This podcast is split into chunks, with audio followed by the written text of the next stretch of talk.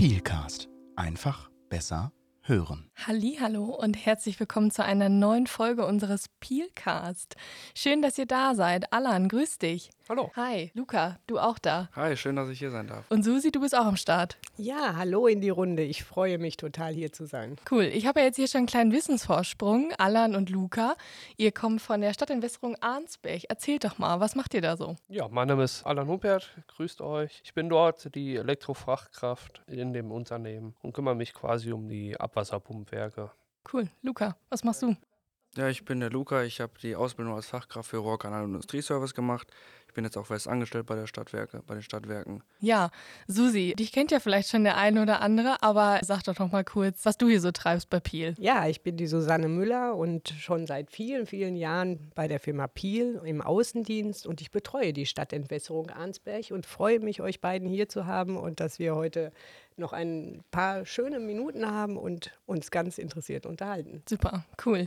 Stadtentwässerung Arnsberg, was kann man sich denn so darunter vorstellen? Was ist so eure, eure tägliche Arbeit? Ja, unsere tägliche Arbeit besteht darin, quasi mit zwei Spülfahrzeugen und Kamerawagen und äh, Werkstattwagen das Kanalnetz in Ordnung zu halten. Wir betreiben 510 Kilometer langes Rohrnetz mit ungefähr 13.000 Kanalschächten und äh, dann quasi die Reihe, die ich mache, wären dann diese 29 Abwasserpumpwerke, die ich betreue. Wow, das klingt nach, nach viel und auch nach viel äh, Verantwortung auf jeden Fall. Ne? Was würde passieren, wenn es euch nicht geben würde? Das wäre schlecht, würde ich sagen. Ne? Ich glaube, das will keiner wissen. Okay, Ja, genau. gut. ja, sehr schön. Luca, was machst du so bei deiner täglichen Arbeit? ja, ich bin oft am Spülwagen unterwegs. Also wir reinigen Kanäle dann im Prinzip und Mhm. sowas. Warten Pumpwerke, machen die Pumpwerke sauber. Wenn es Verstopfung geben sollte, dann sorgen wir auch dafür, dass da wieder alles läuft. Okay, Kanäle. Kann ich mir tief tatsächlich vorstellen und vielleicht auch gefährlich? Auf jeden Fall, ja. Okay, alles klar. Susi, was entstehen da für Gefahren oder wie schützt du da deine Kunden? Dabei können ganz viele Gefahren entstehen. Es ist Einstieg in enge Räume, in Kanal, in Schächte. Dafür muss man sich einerseits mit persönlicher Schutzausrüstung gegen Absturz, sprich Auffanggurten, ähm, Höhensicherungsgeräte etc.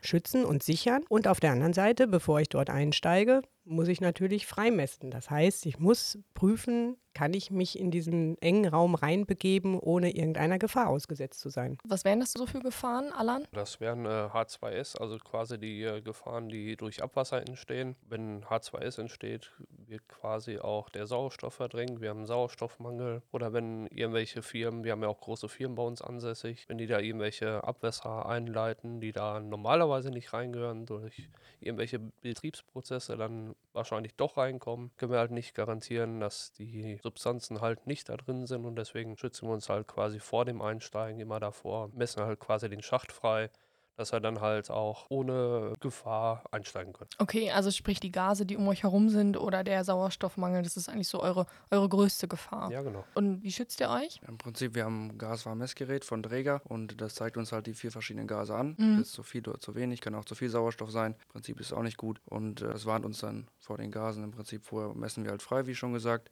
Und daran können wir das dann erkennen, ob zu viel Gas oder welches Gas überhaupt vorhanden ist. Also im schlimmsten Fall wäre es tatsächlich so, ihr würdet, ähm, ja, es, es wäre eben lebensbedrohlich. Genau, wir könnten ersticken auch. Ne? Umso wichtiger ist es, dass natürlich diese Gaswarnmessgeräte funktionieren und immer ordnungsgemäß einsatzbereit sind.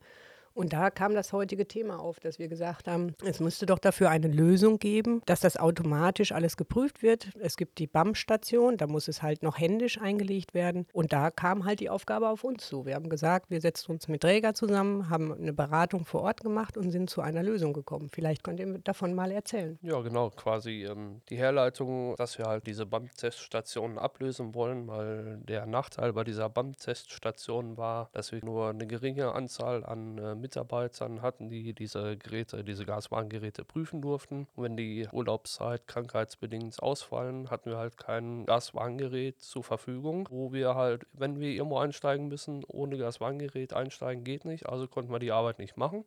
Deswegen hat äh, Susi uns sehr gut beraten, eine X-Doc äh, von der Firma Träger zu besorgen, wo dann halt jeden Morgen an einer gewissen Uhrzeit, die wir einstellen können, die Gaswagengeräte geprüft sind.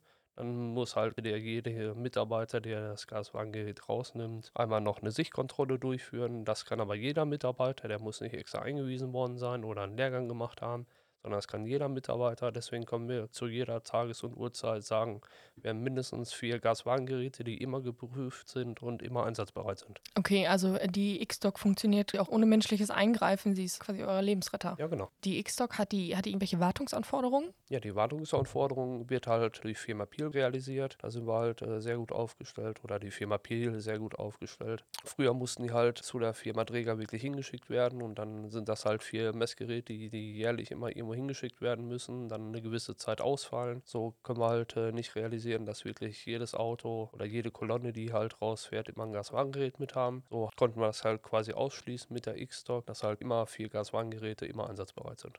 Luca, welchen Einfluss hat das auf dich jetzt, auf deine tägliche Arbeit, dadurch, dass diese Wartungsarbeiten übernommen werden, aber ihr damit gar nichts mehr zu tun habt? Das vereinfacht sehr, sehr viel auf jeden Fall. Also wir kommen morgens dann runter, können uns das Gaswarmmessgerät nehmen, führen eine Sichtprüfung durch, wie gesagt, alles einmal kontrollieren, wie der Alan schon erzählt hat, und ähm, können direkt loslegen, können uns mitnehmen und äh, können dann jederzeit in Schächten und Bauwerken einsteigen. Ach, cool. Und ihr fühlt euch sicher. Das ist Auf nämlich das Fall. Allerwichtigste dabei. Ja. Mhm. Ja, Susi, berichte du doch mal aus Piel-Sicht. Wie ist das Ergebnis jetzt für dich? Also erstmal ein sehr beruhigendes Ergebnis, dass tatsächlich Geräte vorhanden sind, die auch immer geprüft sind. Man kann auch gegebenenfalls über die X-Doc Auslesungen durchführen. Man kann genau sehen, wann ist wie lange welches Gerät geprüft, im Einsatz gewesen, gewartet worden, etc. Das heißt also auch eine gewisse Sicherheit, die zusätzlich noch dazu kommt, eine Vereinfachung. Wir haben dann auch zwei Mitarbeiter zu einer Schulung, zu einem Seminar nach Träger geschickt. Das war ein Drei-Tage-Seminar, glaube ich, drei, zwei oder drei Tage, so dass also auch die Funktionskontrollen dieser Gaswarnmessgeräte durchgeführt werden können. Also viele Erleichterungen und auch äh, wirtschaftliche Vorteile, die diese X-Doc dann letztendlich für das Unternehmen ist. Also so eine richtige Erfolgsgeschichte für dich. Eine richtig coole Erfolgsgeschichte, die wir auch schon geschrieben haben. Sehr cool. Wie, wie war das für, für euch Jungs zu hören, dass wir bei Piel Erfolgsgeschichten schreiben? Ja, auf jeden Fall äh, sehr gut, weil wir sind ja mit äh, Firma Piel schon ähm, lange unterwegs. Die ähm, besorgen quasi für uns die Arbeitskleidung, die Arbeitsmittel, quasi die ganze Sicherheitsausrüstung. Und dass wir halt einen Ansprechpartner haben für die Sicherheitsausrüstung, ist halt echt super. Cool, cool. Ja, vielen Dank, dass ihr bei uns wart. Für jeden, der die Erfolgsstory äh, nochmal nachlesen möchte, einfach unter www.peel.de schauen und ja, lasst uns doch gerne mal einen Kommentar da, was ihr zu der Erfolgsstory haltet. Und ich würde sagen, bis dahin, bis bald. Ciao. Tschüss. Tschüss.